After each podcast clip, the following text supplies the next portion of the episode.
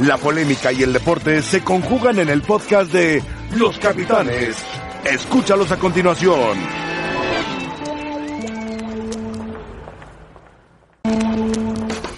Bienvenidos, estamos en Los Capitanes el 7 de febrero. Gracias por acompañarnos. Ayer se puso en marcha la fecha 5 del torneo mexicano y perdió el Atlas en la presentación de Rafa Puente del Río. Pero hay, hay buenos juegos, querido profe. ¿Cómo estás? Muy buenos juegos. ¿Qué pasó, Paco? ¿Cómo estás? Muy bien, querido. Chelis, ¿cómo les va? Bien, todo bien, gracias. Buenas Hay buenos tardes. juegos, ¿no? Muy buenos juegos. Entre ellos el Querétaro América. Vamos a escuchar que hoy, hoy el Piojo Herrera no estuvo en zona mixta, no se dio a conocer la alineación con la que América enfrentará a Querétaro, pero se le preguntó a los futbolistas si están jugando bien y si la obligación es gustar, ganar y golear.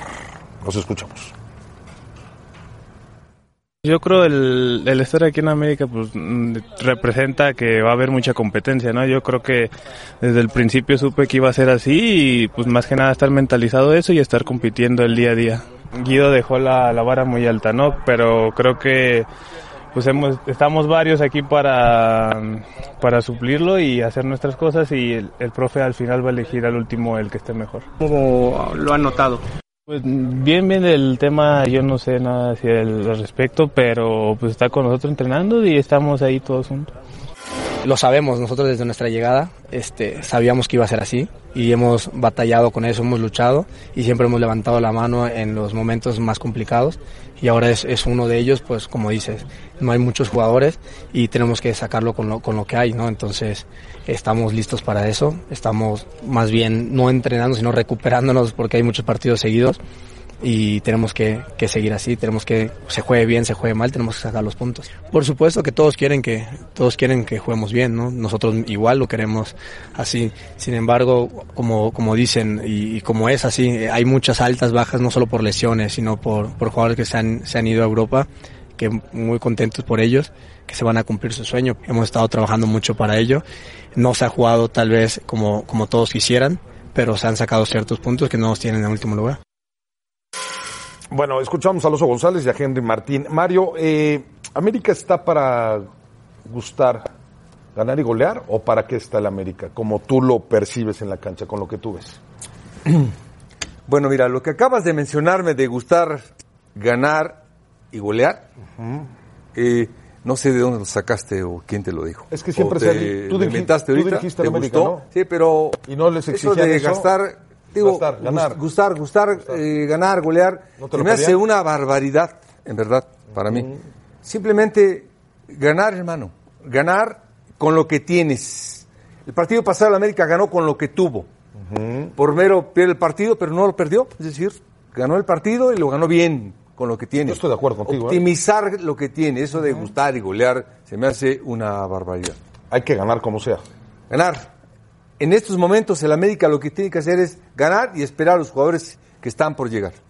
¿Cómo percibes tú a esta América, Chelis? ¿Te parece que está haciendo lo suficiente, que ha sido afortunado, que las bajas sí se empiezan a resentir, que Miguel ha tenido este- que improvisar? Con este ADN de, de siempre del América, que, que hace que, de- que todas estas ausencias de, de cualquier manera las sustituyen con esto. El partido pasado te juegan todo el primer tiempo sin contención fijo, sin un 5 fijo. Y el Puebla tuvo muchas oportunidades en, en- en esta manera de jugar del Puebla de llegarles. Yo me imagino que este señor Santiago va a ser el 5 y ya Córdoba va a poder jugar lo que juega en el segundo tiempo, mucho más libre. Pero ¿Pero dónde dejas a Richard Sánchez? pues vas a tener que darle banca. O vas ¿A a, Richard o- o vas a tener que jugar con Cáceres, con Richard Sánchez y a Córdoba a buscar otra posición. Eso sí sería, ¿no? Al final de cuentas necesitas un 5 fijo, porque el América está jugando sin 5 fijo. y, pero se acomoda. Semana tras semana, ante tantas y tantas imponderables, se va acomodando y va sacando puntos. Eso es importante. Richard Sánchez parece que debe ser titular, ¿no, Paco? Por lo, lo que ha hecho. Y viene Santiago Cáceres, que es un eh, hombre en la recuperación. En teoría estará en la posición en la que se ubicaba Guido. ¿Se va a fortalecer eh, América con esto? Y te pregunto también por el tema de Jorge Sánchez. Va a la banca. Sigue castigado. Jugó bien Luis Reyes. Jugó bien Luis Reyes. Y, y entonces. Fuentes. Fuentes, ¿no? Perdón, perdón. eh, Fuentes. Eh, lo veían, digamos, como un refuerzo ahí de medio pelo. Eh, Fuentes tiene una historia en Pumas, en Tijuana, Monterrey, y se quiere ganar su lugar en, en América.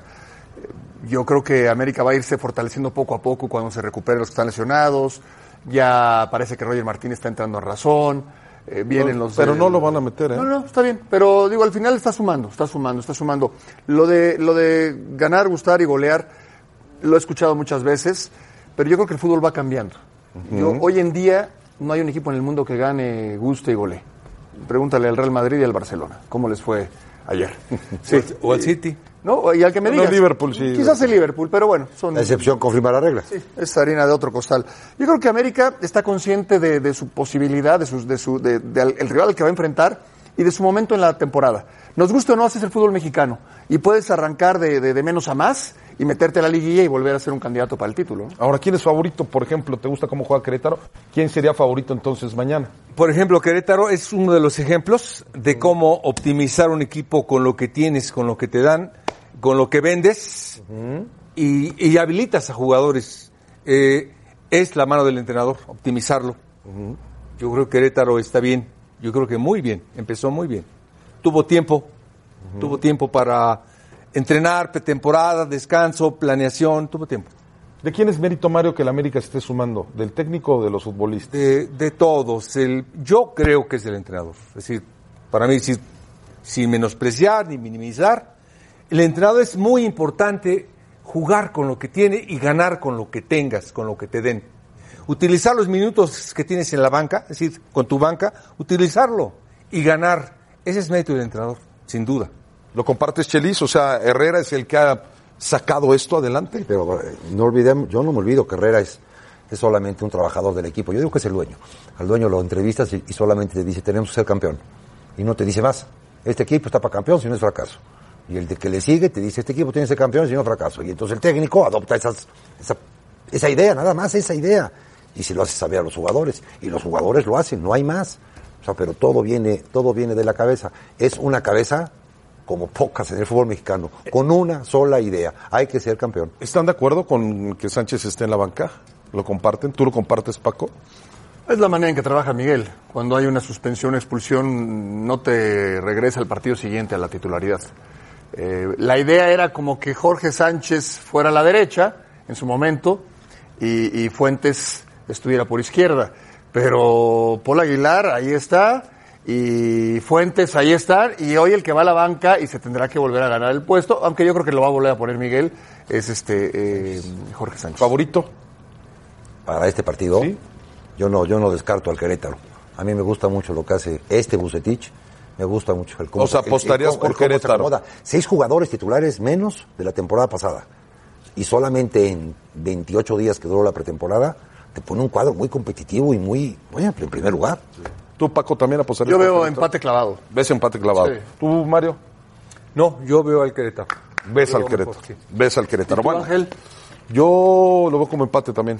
Lo veo como empate. Bueno, vamos con Jesús Bernal porque uno de los partidos atractivos este fin de semana es el Tigres contra las Chivas Rayadas del Guadalajara. Ausencias importantes que tendrá Tigres, ya las eh, platicaremos, pero también Jesús nos comenta, eh, Jesús, ¿cómo estás? Buenas tardes, las ausencias que tiene Guadalajara y cómo está Chivas para afrontar este duelo.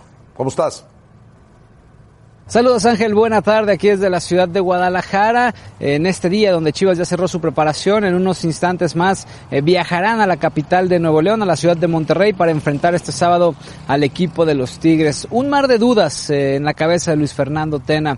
Eh, seguramente ya en unos instantes más podremos despejar quiénes de los jugadores lesionados al menos realizan el viaje para ser considerados a tener actividad en el enfrentamiento contra los Tigres. Y es que Tena dispuso que sería hasta el día de hoy cuando tomaría esa determinación y bueno, ya en el aeropuerto seguramente nos daremos cuenta de este tema. De cualquier forma, en la cabeza de Luis Fernando se encuentra la siguiente alineación para el partido.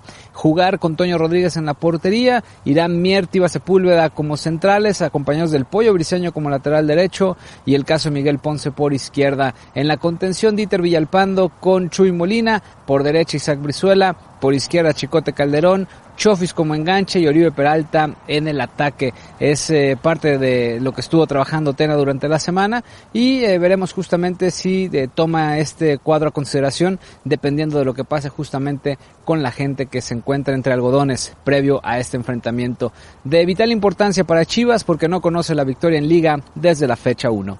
Es lo que tenemos desde Guadalajara. Regreso contigo al estudio. Saludos. Gracias Jesús, te mandamos un abrazo. A ver, profe Carrillo, eh, Villalpando estaría en el medio campo con Molina, Briseño jugaría como lateral, Oribe Peralta iniciaría, Antuna de nueva cuenta sería banca y Calderón, Calderón jugaría por izquierda, no como lateral, sino como medio volante por izquierda. Este es el equipo competitivo, lo mejor que puede presentar Guadalajara. Está Macías fuera, Es lo uno de ellos. Y está Vega fuera. A mí, desde la temporada pasada, a mí el Guadalajara me gusta. Los jugadores que tienen, los jugadores que tuvieron, los que se fueron, me gusta. Este equipo me gusta también, es competitivo. Sí es importante cómo lo presentes, y cómo lo practiques, cómo lo entrenes. Si llegaste, si, cuántas veces llegas a gol, es decir, llegar claramente, cómo defiendes, eh, ver cuál es la intención de meter ahí a Briseño, ¿no? También. ¿Lo está haciendo bien Luis Fernando hasta el momento? Eh, ha cumplido, ha cumplido a secas. Yo creo que este equipo tiene que, en verdad, yo creo que tiene que volar.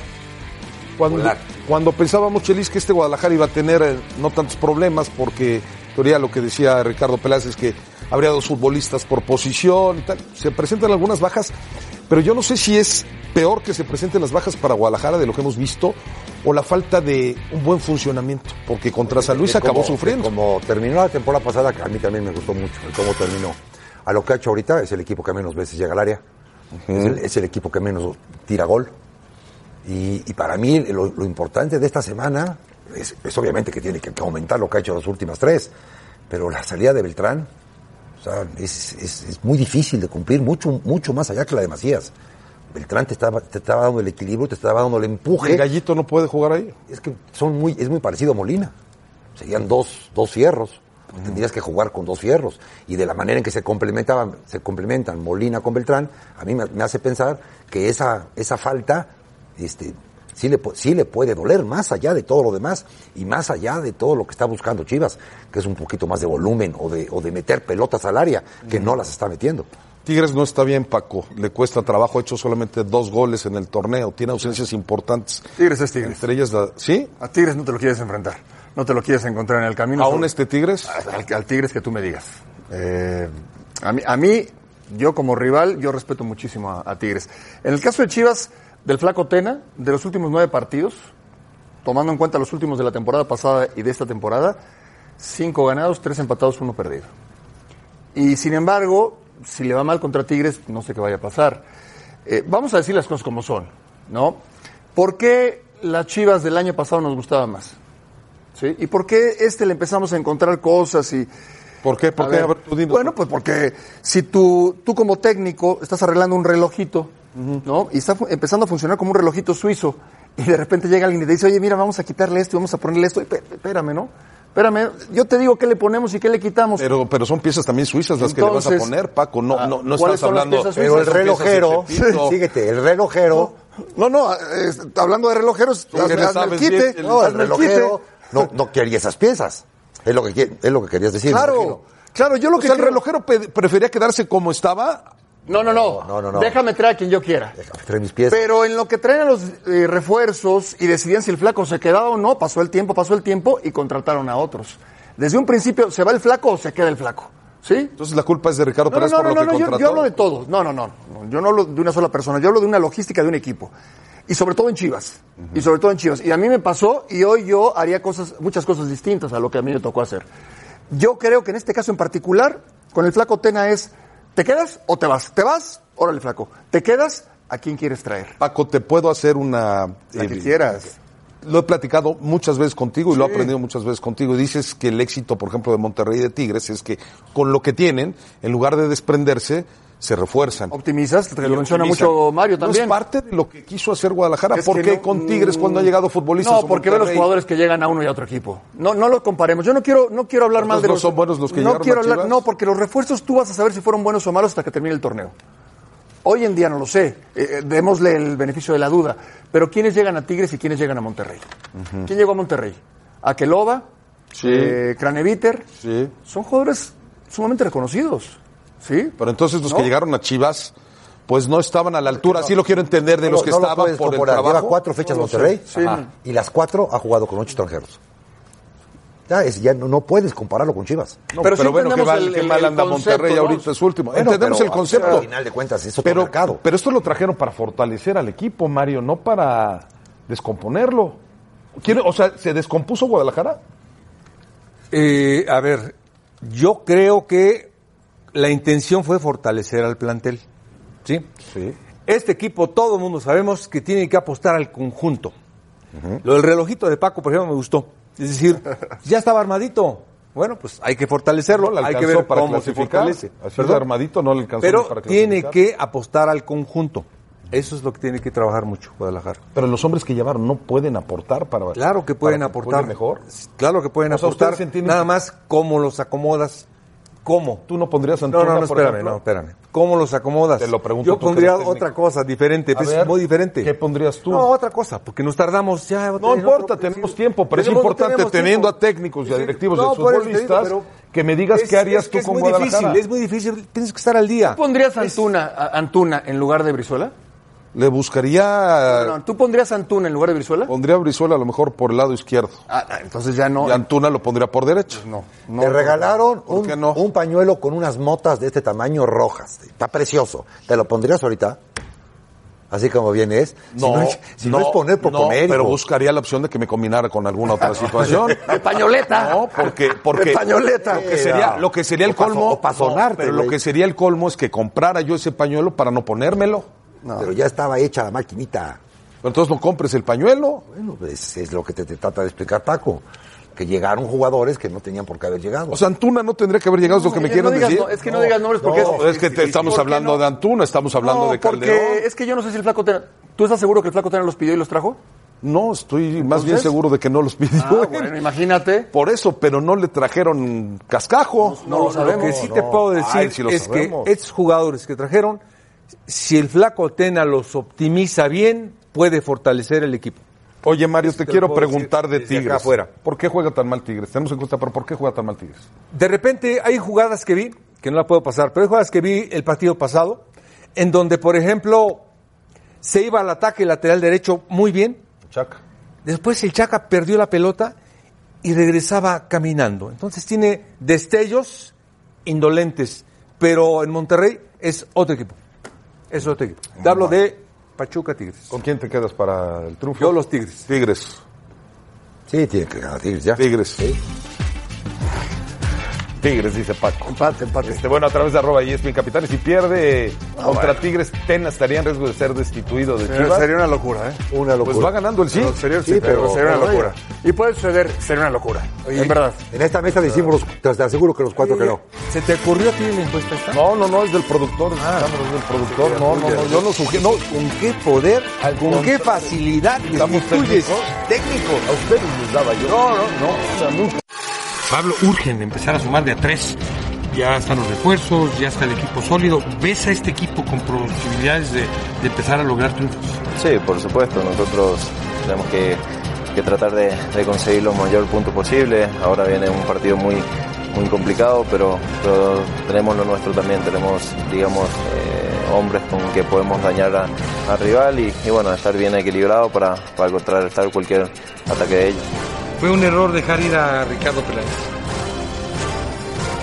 Ay, ay, ay. Y para mí, verdadero. Ok. Chuy debe ser el portero de Cruz Azul, tendrá que llegar el cambio. ¿Tú qué opinas en torno a todo lo que se está dando esta semana? Bueno, ese de quien juega o quien no, prácticamente no están en nosotros, pero, pero bueno, él tiene bastante experiencia, ha ganado cosas, eh, digamos, con la selección, se le respeta bastante. eh, la verdad, un error lo puede cometer cualquiera. Muy buen eh, mano a mano, uno a uno de Odín Ciani con eh, Pablo Aguilar. A ver, Excelente Paco. entrevista. Pablo Aguilar de los jugadores que, que menos habla. Sí. Que menos habla. Y que ha hablado en la cancha, Y ¿no? Odín le, le sacó las Será palabras. recordado sacó como uno de los mejores centrales que ha venido a México. interesantes. Sí. Con América le fue Sí, muy bien, ¿no? con Tijuana. Con Tijuana le fue muy bien. Sí. Campeón con Cholos, campeón con Y América. Cruz Azul, muy bien. Sí, claro. ¿Ya te gusta el Cruz Azul de Ciboldi? Me, me gusta mucho, yo lo dije, los últimos dos partidos, porque yo no, no- podemos estar hablando siempre de Cruz Azul, de los fracasos de hace 10 años, hace 5 años, de lo reciente. Empiezas Santos. perdiendo con Atlas, empiezas perdiendo con Atlas, pierdes con San Luis, le ganas a Santos 3-0. bien, eh, el siguiente partido lo juegas bien, también. Haces tres a Toluca. Le haces tres y te empatan por circunstancias y, y cosas que tiene el fútbol. Veo un equipo comprometido, ¿eh? Veo un equipo cerradito, veo un equipo metido como, como un técnico quisiera tener a su equipo. Después puedes ganar o puedes perder, no hay ninguna garantía. Pero yo los veo comprometidos, los veo metidos, eh, solidarios. Y bueno, después ver- ya veremos para qué está este equipo. Pero, pero tienes un plantel sólido, solidario que desde que sale del vestidor, cuando va a entrenar, cuando va a la cancha, así lo ves. Eso es muy importante. Chelis, ¿está en riesgo Siboldi? No, No, no, sería una- otra vez contra Otra vez estás No, poniendo no, no. Quieres correr a todos. Está, está, está- No, yo sería incapaz, pero, pero lo, es- están, lo están haciendo muy bien y hay que recordar el cómo empezaron y con quién empezaron. Y de a poquito se ha ido complementando, encontró una media cancha con Romo y con Vaca muy dinámica que te defienden hacia adelante. Jiménez y Rodríguez han complementado perfecto. Por fin llegaron todos los demás, con compras y sin compras, toda la... ¿Estás hablando del Cruz Azul? Sí, de Cruz Azul. Ah, sí. O sea, es- No, no, no, no, a mí me encanta. Estoy- te encanta el Cruz Azul. es un- cómo empezó es un- es y un cómo lleva los últimos, entonces. los últimos dos, ¿no? Los, dos, los últimos dos partidos, ha aumentado muchísimo y ahora ya tiene el respaldo. Tiene cuatro puntos. Sí, pero, tiene, pero ya tiene un respaldo y ya tiene un equipo, ya tiene una manera. Y los demás, todos estos grandes que llegaron, le van a complementar esta manera, no tiene por qué cambiar. O sea, les encanta- ¿Quién está mejor? Les ¿Rodríguez encanta- o el, que- el les que en- llegó? ¿El otro el que llegó? Ya los veis metiendo o no metiendo. Les encanta un equipo que tiene números negativos. Un ganado, un empatado y dos perdidos. A ti no te encanta, yo lo sé. No me vais a decir ahorita otra cosa. No. Porque entonces por- pa- parecería que yo soy un mentiroso. Y no lo soy. ¿No te gusta el Cruz Aparte, Azul? ¿sabes qué me gusta? Que me encausa siempre la respuesta. Me la vas dirigiendo. Pero te iba a decir algo de Pablo Aguilar, lo que dijo Paco. A mí este, este jugador a mí me gusta mucho. Porque en el transcurso de los años, calladito, calladito, siempre cumple, siempre certero, siempre comprometido, siempre tremendamente ganador. Este Pablo Aguilar, para empezar.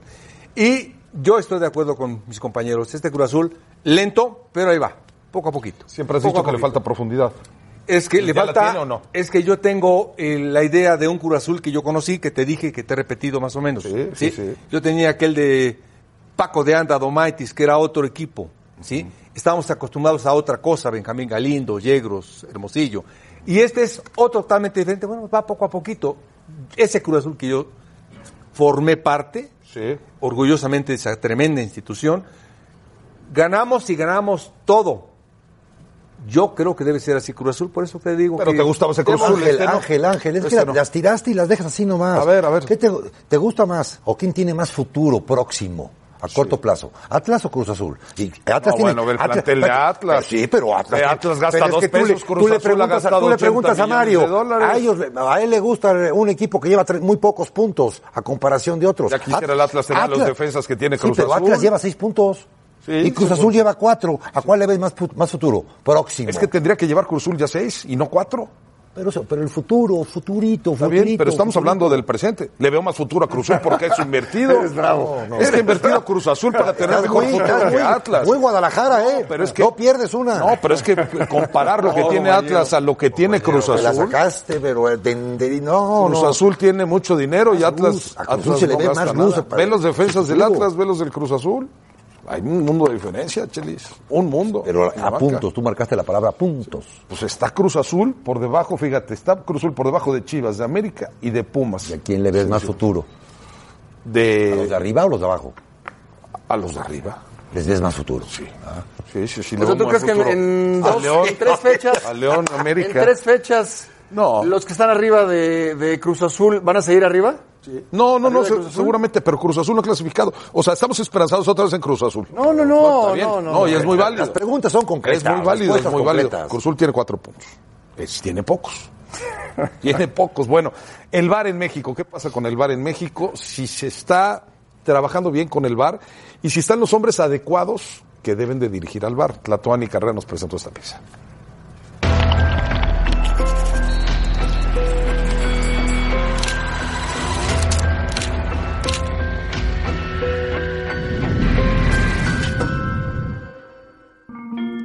Hace poco menos de año y medio, el VAR llegó a México con la promesa tecnológica de hacer justicia deportiva. VAR árbitro, VAR árbitro. Mauricio, necesito por favor que revises una jugada. Es importante que la veas. La instrucción duró varios meses en el edificio de la Liga MX, hasta que los árbitros se reportaron listos para el debut del 19 de octubre de 2018. Tres torneos después, los cambios están a la vista. Los datos oficiales enumeran una alta cifra de decisiones atinadas. Dudo mucho que haya un mejor bar que el mexicano.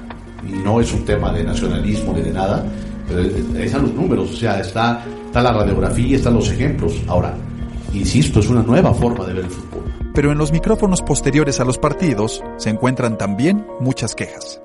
Todas las semanas, ¿de qué hablamos? Toda la semana terminamos hablando del bar. Los del bar están tragando tortas. Y es una lástima que el partido se dirija por completo desde arriba. La pregunta se la hace toda la liga. ¿Qué tan capacitados están los de arriba? El manual de la FIFA acerca del VAR enlista los requisitos en su apartado 9.2. Los Video Assistant Referee deben tener experiencia de arbitraje al más alto nivel en la competencia en cuestión y solo pueden ser árbitros de alto nivel, árbitros de alto nivel recientemente retirados y exárbitros de alto nivel que aún participan activamente en el arbitraje. El VAR en México, del 100% de la gente que lo opera, el 85% no llena los requisitos para, para estar en VAR.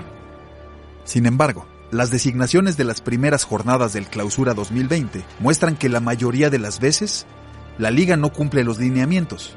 Algunos currículums sirven como ejemplo. Gerardo Martínez Bravo, VAR en las primeras cuatro jornadas, experiencia en Liga MX, árbitro asistente que se retiró en el 2000. Hay alguien que puede evaluar otras trayectorias. Bonifacio Núñez tiene miles de estadísticas arbitrales en sus libretas. Con base en ellas, analiza a los responsables del VAR. Así observa el trabajo de Ángel Monroy, VAR titular en las primeras cuatro jornadas. Ángel Monroy, debo de decirle que solamente arbitró un solo partido en primera división. En el Apertura 2016, un partido. Debuta en la primera jornada Tijuana Monarcas. Y de ahí en fuera, jamás volvió a arbitrar primera división. Las causas, marcar este penal inexistente y no sancionar con expulsión esta falta de Guido Rodríguez. Sin embargo, este torneo ha aparecido cuatro veces frente a las pantallas. Jonathan Hernández fue VAR en las jornadas 3 y 4. Aquí, su historial en el campo. Jonathan Hernández Juárez solamente arbitró 1, 2, 3, 6, 8, 8 partidos en 6 torneos. Pero la máxima es, si usted recuerda, aquel partido Monterrey-Necaxa, en donde permite cuatro, cuatro sustituciones, expulsando a Brian Fernández, lo despiden en el clausura 2019, pero lo regresan a los seis meses a hacer bar. A ver, eh, comisión de árbitros, por favor, explíquenme eso, ¿no? No, no, no. El día a día deja más ejemplos para revisar. Si te sabes las reglas, sabes que no hay infracción y es increíble que esta jugada la manden a revisión. En verdad este señor Arturo Cruz, que no lo conozco, no sé si fue árbitro o qué fue, el caso de Arturo Cruz, sin experiencia en la máxima competencia, cierra la primera parte de la lista. Hay varios árbitros que en el campo se desempeñaron como asistentes y fungen como titulares del VAR. Así ha sucedido con Carlos Ayala y Juan Joel Rangel. Si tienes una gran cantidad de árbitros que nunca dirigió un solo partido en Liga MX, ¿cómo te pueden ayudar si nunca sintieron lo que es dirigir un partido de esta liga? Imposible que la jerarquía que, que hayan adquirido realmente tengan el bagaje para poderle decir, hey, fulano, te, te, revísala. En el bar también hay árbitros con amplio recorrido en primera división, pero Mauricio Morales, Ricardo Arellano y Alfredo Peñalosa representan el menor porcentaje de la nómina. La decisión humana es todavía la asignatura pendiente para el funcionamiento óptimo de la tecnología. Se los dije que iba a sancionar penal. Extraordinaria presa de Tlatuán y Carrera. Eh, la investigación en, del VAR, Chelis, que parece que el problema es que no están capacitados los hombres que lo dirigen. ¿A ti te tocó el VAR? ¿Tuviste problemas? ¿Te acuerdas? Sí, pero unas, unas a mi favor, otras en contra. ¿Sí? O sea, es, es parejo, no es... ibas ahí y te metías a ver si se podía. No, te metes ahí, te, te amonestan. No, pero No, algunas- los ponen ahí y muchas veces. Algunas sí, algunas no. Es más, yo, yo pienso que uno de los mo- motivos por los que me, me corrieron fue haberle no ganado a Guadalajara cuando el partido lo tenía yo ganado y me cantaron una falta cinco jugadas antes. O sea, y, y ni modo, te cayó esa, cuando a lo mejor el partido pasado me habían, me habían dado otra a mi favor. Sí, la gente no está completa y yo difiero con... No hay un solo bar en el mundo que esté trabajando bien. No es que el mexicano sea el mejor, es que ninguno trabaja bien. Y, y- y el problema es ese, ¿no? No se han puesto de acuerdo y no hay gente competente. Quita el Mundial. El Mundial sí, sí, sí, sí trabaja bien porque están los mejores árbitros del mundo, allá arriba en el cuartito. Pero ningún bar trabaja bien. Ahora, ¿ayudaría que exfutbolistas estuvieran ahí? Yo creo que, yo creo que sí. No todo, todo, todo ayuda. O sea, que hubieran más cámaras en los partidos, que hubiera gente especializada en el bar. Gente especializada en el bar. Pues, si es un exfutbolista, un exfutbolista, gente de fútbol, un exárbitro capaz. Y sobre todo, sobre todo, Ángel, yo destacaría que el árbitro tiene que trabajar con un grupo que lo acompaña a todos lados, ¿sí? Que, el que así como tiene a sus asistentes que normalmente viajan juntos y demás, inclusive cuando van a una Copa del Mundo, un Panamericano, una Copa de una, un Juegos Olímpicos, va con, su con sus asistentes el árbitro, que vaya con la gente del bar. ¿Por qué? Para que no lo crucen, para que no lo malinformen, para que no lo confundan, ¿sí? Para que te apoyen, para que te apoyen, porque si no ves cosas como la de ayer de Atlas, una jugada, él detecta la mano, considera que es mano, pero dice sigue, y le llaman del bar, ¿sí? Y va al bar y regresa y dice, ah, no, penal, ¿por qué? Si de todos modos tú habías visto la mano. Claro. ¿Me explicó? Ayer es un ejemplo claro de cuando el VAR te puede cruzar. Porque aquí eh, el árbitro la vio. El árbitro la vio y señaló que no había mano. Y el árbitro, el, el VAR te indica otra cosa. Nahuel decía, parece que están eh, eh, pitando los partidos los de arriba, y los de arriba entonces saben menos que los de abajo, y me refiero al cuerpo arbitral. Hay un partido Manchester City-Tottenham en donde cinco jugadas después eh, se para el árbitro en un ataque del Tottenham, se para el árbitro, está hablando de la Premier League, se para el árbitro, se regresa al área y dice penalti contra el Tottenham. Bueno, este Mourinho y Guardiola se desmayaron los dos. Se está hablando de los parámetros más altos. Sí, sí, sí. Eh, está muy mal en todos lados del mundo. Hay que optimizarlo, gente de fútbol va a mejorarlo, pero esto es con tiempo. Es ¿A ti te gusta que el VAR se haya implementado? Sí, ojalá y sí, me gusta por el- la sensación de justicia. Hay que perfeccionarlo, por supuesto que sí. Bueno, vámonos a pausa, regresamos para seguir platicando eh, de fútbol y de fútbol internacional, porque el Barça y el Madrid quedaron fuera de la Copa del Rey. Volvemos. Y este sábado en la jornada 5 de la Liga MX en el Estadio Azteca, el Cruz Azul recibe a Pachuca a las 4.50 pm, tiempo del centro de México. No se lo pierda por ESPN 2. En el arranque de la jornada 5 de la Liga MX, Morelia venció 3-1 al Atlas en el Estadio Jalisco, con goles de José Ortiz, Gabriel Achillier y Fernando Aristeguieta, en lo que significó el debut de Rafa Puente del Río como director técnico del cuadro tapatío. Los Lakers de Los Ángeles harán un homenaje público a Kobe Bryant el próximo 24 de febrero en el Staples Center. La familia de Bryant y la alcaldía de Los Ángeles eligieron esa fecha pues coincide con el último número que vistió el jugador en su carrera. Los Golden State Warriors firmaron al alero de origen mexicano Juan Toscano Anderson para lo que resta de la temporada. El basquetbolista de 26 años regresa al equipo luego de promediar 12.5 puntos y 9.1 rebotes por juego con los Santa Cruz Warriors de la G League y se convertirá en el quinto mexicano de la historia en jugar en la NBA.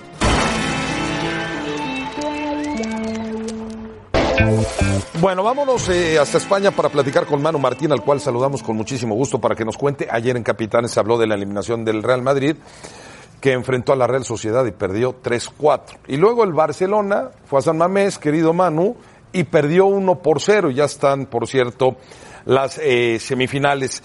Yo te pregunto, después de lo que pasó con Erika Vidal y lo que pasó con Messi, se han desatado rumores de que Messi no hay una cláusula de rescisión en su contrato y que podría salir del Barcelona. ¿Cómo estás? Buenas tardes. ¿Qué tal? ¿Cómo estáis? Bueno, los rumores vienen más de fuera de España que de, que de, España, en cuanto se habla de posibles equipos a los que pudiera ir. En Barcelona están muy tranquilos. Si hablas con miembros de la junta directiva de, de, de Can Barça, te dicen que no ven a Messi fuera del Barcelona. Y el entorno de Messi lo que dice es que están ya muy cansados y muy quemados con el hecho de que no le vean fuera del Barcelona y un día va a ser verdad, aquello del cuento de Pedro y el Lobo. Por lo tanto, hay mucho enfado en Messi, mucho, mucho enfado en Messi, pero no creo yo que de aquí a final de temporada las cosas se vayan a quedar como están. Es decir, van a pasar tantas cosas que puede irse, puede quedarse. Yo apostaría que se queda. Yo no veo a Messi tampoco fuera del Barcelona, pero precisamente eh, eso es lo que tiene enfadado a Messi, que se aprovechan de que pocos le ven fuera del Barcelona, incluso él mismo no se ve fuera del Barcelona. Manu, un abrazo a la distancia con el gusto de, siempre. Entendiendo que los dos equipos quedaron eliminados y que es difícil dimensionar eh, a cuál le duele más o cuál fue un mayor fracaso. Los dos quedaron eliminados, pero en distintas, para mí, en el trámite muy diferente. El Barcelona no la metió, el Bilbao sí la metió y lo elimina. Pero en el Real Madrid yo veo un equipo muy poco serio, muy poco serio, muy poco comprometido. Eh, parecía que había, como decimos en México, una cáscara, un picadito y no un partido eliminatorio en el Santiago Bernabéu. ¿Lo percibes igual tú? ¿Lo percibe igual la prensa en Madrid? Absolutamente, absolutamente, Paco. Hoy eh, incluso los más finadistas le dan pa palos a, a Zinedine Zidane.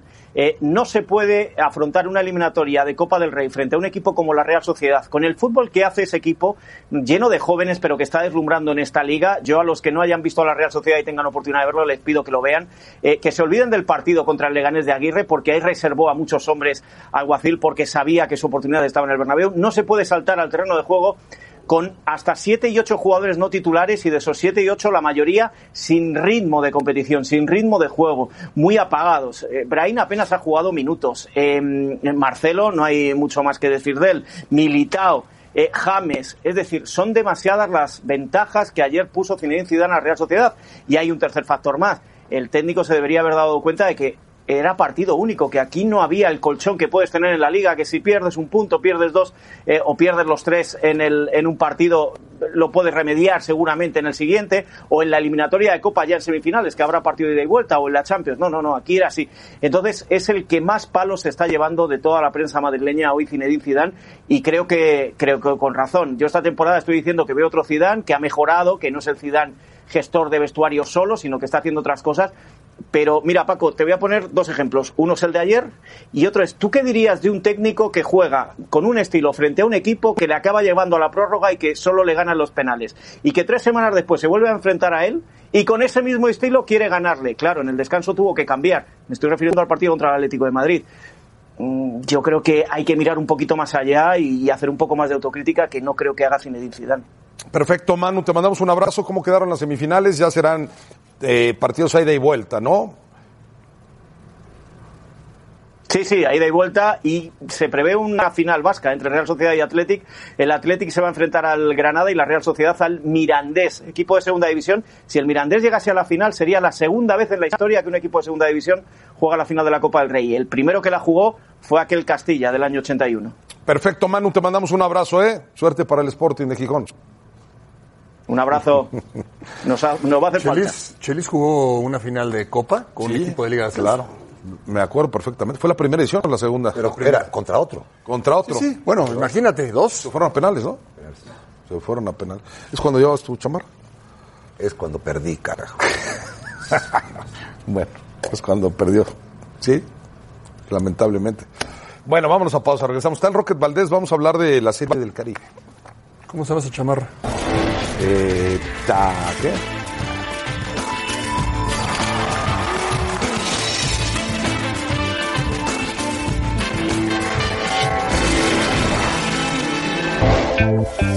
Querido Rocket Valdés, ¿cómo estás? Gracias, Ángel, un Estás saludarte. entre dos Dodgers. ¿Tú a quién le vas? Oye, Bienvenido. ah, Yo en el base, Toronto. Toronto, ¿eres azulejo? Sí, a los azulejos de toda la vida. profe, no voy a decir que le da voy a todos. Yo le voy a todos. A los Dodgers, no, por el toro Valenzuela. ¿Viste al Rocket pichar? Por supuesto. Era Hay extraordinario. Hay niveles. Rocket, hay varios temas. El primero es eh, la eliminación de México ayer para llegar a la final de la Serie del Caribe. Perdió 1 por 0 por la mínima ante Venezuela.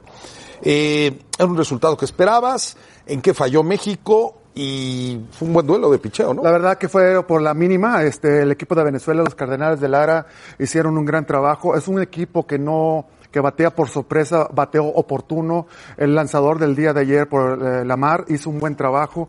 Yo me quedo con el tema de decir, ¿en qué falló México? La crítica con su trío fueron nueve hits, fueron siete carreras, siete, base, siete corredores en base que dejaron.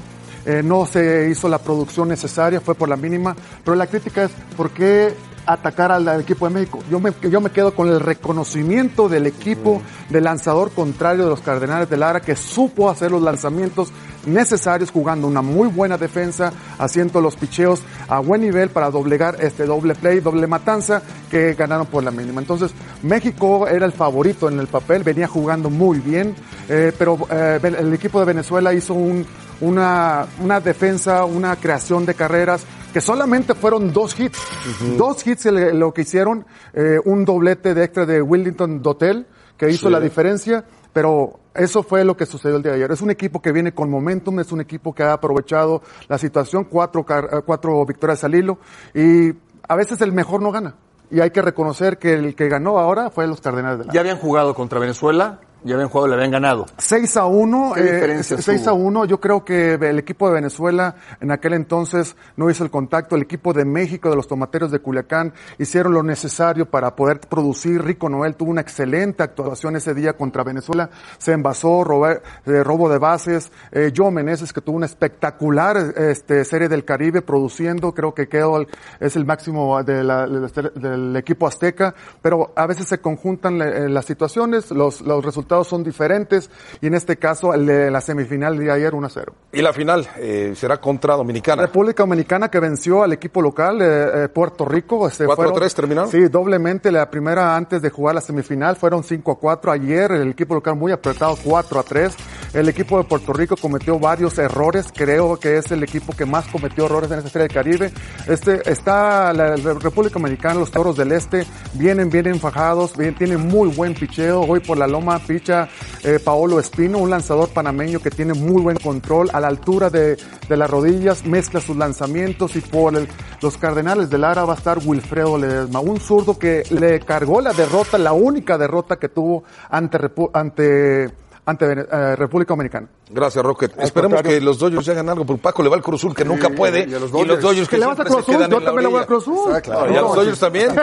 Los Dodgers. Es que no, pues no, no hay manera de que ganen un título No, ninguno de los bueno, dos. ya veremos, ya veremos, poco a poco. Estaba poniendo mucha atención todos sus comentarios. Gracias, Roque. Al contrario, saludos. Vámonos a pausa, volvemos, estamos en los capitanes. Gracias por escucharnos. Para más podcasts, busca ESPN Deportes en iTunes y TuneIn.